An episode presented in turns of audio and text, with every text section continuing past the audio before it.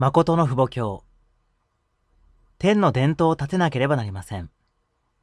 常に誠の父母様の御言葉を訓読しながら生活する皆さんにならなければなりません。皆さんが生活し、皆さんが働く場所で、父母様にどれくらい絶対的にはべって生活するかによって、その結果が違ってくるという事実を知るでしょう。絶対信仰、絶対愛、絶対服従で、ために生きる生活をするようになれば、天の大きな祝福があるでしょう。皆さんは今後、お父様が霊的に共にいらっしゃることを対立するようになるでしょう。お父様が約束されました。お父様にお目にかかりたければ、多くの実績を持ってきて、お父様にお会いしてください。お父様は普段、手足を人にお見せになることはありませんでした。監獄でも自分の体を保護したと語られました。どこでも、どんな人のところにでも行って、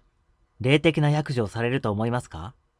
一糸乱れず、心を一つにして、志を一つにして、原理を中心として進みましょう。紀元節を前にして、すべての統一家のシックたちは、自らを再整備しなければなりません。第三節天一国三大協定の編纂天一国協定の編纂と伝統確立。天一国の三大協定は、誠の父母様が一生涯語ってくださった御言葉を主題別にまとめた天一国協典、天聖教、誠の父母様の生涯露呈と業績を収めた道、誠の父母教、そして世界平和を実現するために地球村の至るところで宣布された講演文をまとめた同平和教のことを言う。誠のお母様は、誠のお父様の生和直後、誠のお父様の伝統と偉業を伝承するための最も重要な課題として、経典の編纂を指示された。広大に永遠に指針となる教材教本にしようとされたのである。このように、天上の誠のお父様と一心、一体、一年、一話、一角の立場において、摂理を経輪される誠のお母様は、天一国協定の編纂を通し、神様と誠の父母様の伝統を確立するために、この上ない生成を尽くされた。お父様の御言葉を早急に整理、整頓しなければなりません。多くの御言葉がありますが、それが整理できていないままになっています。あらゆる書籍がそうです。2000年のキリスト教の歴史を見ても、聖書一冊でこのように全世界にイエス様の身胸を広げてきたわけですが、お父様の御言葉が整理、整頓されなければ、未来に混沌が訪れるでしょう。古代の人が見ても、批判できない原理原則によって、根も一つであり、幹も一つであり、実も一つである永遠の御言葉として残さなければなりません。すべての人々がその日、その日を生きていく上で、御言葉が生活基準になり、標柱になり、生活指針にならなければならないのに、未だに整理、整頓されていません。ですから、とてももどかしかったのです。例えば、原石があるとしましょう。いくら尊い原石でも、磨いて光が出るようにしなければなりません。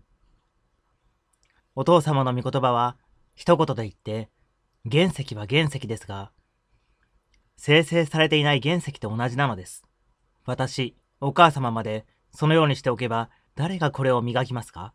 皆さんはもちろん、誰にもこのことはできません。私がしようとしていることは、天を栄えさせようとして行っていることであり、御言葉が永遠に保存されることを願って行うのです。広大にいくら有能な人が現れたとしても、この御言葉には手をつけられないようにするためです。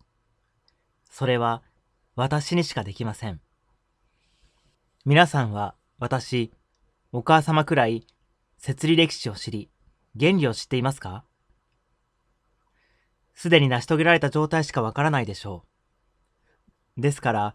私がする通りに従ってきなさいというのです。すべて皆さんの広大のためにしているのです。皆さんが天命を全うして霊界に行くときに、この天地国経典、天聖教を抱いていくようにするために、新たに出版しました。そうしてお父様に、私が生きている間、お母様の教育を受け、お父様の御言葉を愛して抱いてきました。と申し上げなさいというのです。私は地上できれいに完成、完結、完了しようというのです。私たちは、誠の父母様に感謝しなければなりません。私たちは、御言葉を通じて、桃源の原則を知ったのであり、その桃源を通じた復帰の原則を通過しなければ、前に進めないことを知りました。ですから、皆さんも、父母様と同じ新条件に立たなければならず、さらに、同じ新条件で生きなければなりません。誠の父母様の立場から見れば、誠の家庭の指導たちも、この点では皆さんと全く同じです。今後私、お母様が生きている限り、私は皆さんと誠の家庭が誠の父母様と同じ新条件に正しく近づくようにするために、天の伝統を立てていくでしょう。その伝統を立てるために、天一国協定を編纂するのです。御言葉は真理です。原理です。そして皆さんは、誠の父母様に愛を持って、心情文化世界を築いて差し上げることができなければなりません。そのために皆さんが最善を尽くしてくれればと思います。皆さんはどのような生活が天井にいらっしゃるお父様の教え通りに生きることなのか、よく知っているでしょう。皆さんはお父様の見舞いに成熟した息子、娘として立とうと誓わなければなりません。経典の編纂過程と設理的意味。天一国協定の編纂は、第一に桃源復帰設理露呈を歩まれた誠の父母様の御言葉と障害露呈及び業績を永遠の歴史的遺産として伝承し、第2に、天一国のビジョンと、その民たちの生活心を立てるというところに、大きな意味がある。最後に、訓読を通して人格化がなされ、その地平が世界と天中まで拡大されることを意味する。三大経典のうち、2013年の紀元節に、天一国経典、天聖教、平和教が封建された。日本語版は、その土地の誠のお父様の清和1周年に封建され、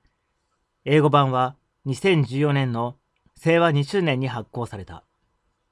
スペイン語、フランス語をはじめとする他の言語での発行の準備も続けて進められた。誠の父母教、韓国語版は2015年の紀元節に法定された。お父様の業績は、堕落した人類の前に宝石のような真理の誠の御言葉をくださったことです。この御言葉がちりぢりにならないで、美しい宝石になり、天地国経典、天聖経という本の中に一つなぎになっていることを思うとき、あまりにも嬉しく感謝です。今私たちは天一国時代に拍車を加えるべき立場ですが、この御言葉こそ天一国の実質的な中心になります。結実です。柱です。この御言葉と一つになり、皆さんが与えられた立場で責任と使命を果たしていくならば、天はどれほど喜ばれるでしょうか。私たちには、今なお天が願われる身胸の前に果たすべき責任が残っています。全世界の人類を一日も早く天一国の民として導いてあげるべき責任が私たちにあります。先に来た者としての責任があるというのです。天一国の講師、中心の位置、主人の位置に皆立つことができます。しかし皆さんが現実において怠けていれば、天は待ってくださいません。皆さんがどのように実践休校すべきかを再度決意し、天一国経典、天聖教、平和教の出版記念式を期して、天が私たちにくださった宝石のようなこの御言葉を中心として、全人類の救援に総力を尽くしてくれることを願います。御言葉は私たちの根本です。私たちの人体で言えば、脊髄です。脊髄に問題があれば、すべての臓器が歪んでいきます。そして、病気になります。とても重要だという話です。天一国協定が出てくることによって、私たちは、お父様と共に生活するようになるのです。まさに、心霊と真理で一つになって生かされるようになるというのです。ですから、これがどれほど皆さんにとって生命の御言葉となるでしょうか。乾いた人がいてはいけません。皆さんの子孫のために、この御言葉が皆さんの中で息づいていかなければなりません。そして、皆さんだけがそのようになるのではいけないのです。私たちは環境創造をしなければならないと言いました。私たちによって善の半島が大きくなれば暗い影は自然に消えるでしょう。なくなるようになります。皆さんが生きている時に一人でも多くの人に誠の父母様を教えてあげなければなりません。私たちが生きている理由は天地人誠の父母様を教えてあげるためです。それを忘れてはいけません。それがなければ皆さんの生命もないのです。それを思うと、私、お母様は一日が千年のようです。お父様の歴史的な全生涯を中心として、後代のために残すべきことが重要です。私は、お父様の御言葉を天一国経典として整理して、皆さんが毎日持ち歩くようにしたいと思っています。キリスト教徒たちが聖書を毎日持ち歩くように、私はお父様の御言葉である天一国経典、天聖教、誠の父母教、平和教を皆さんの懐から話すことのできない本にしたいと思いました。この本を通して多くの生命を救うことができるので、これは道具です。どれほど尊い道具かわかりません。人類を生かす御言葉が出てきたので、これを生命を生かす道具として活用しなければなりません。皆さんの先祖を解放してあげなければなりません。先祖を解音し、すべての桃源から抜け出すことができる環境を作って、熱心に伝道しなければなりません。伝道するときには、姿勢決断、全力投球をしなければなりません。そのようにするために、御言葉のエキスのような、天一国経典、天聖教、平和教を私が作りました。今、一人でも多くの人に、誠の父母様を知らせなければならない、と言って、夜寝なかったとしても、努力する皆さんにならなければなりません。そして、実践休校しなければなりません。今日の訓読はこれで終わります。良い一日をお過ごしください。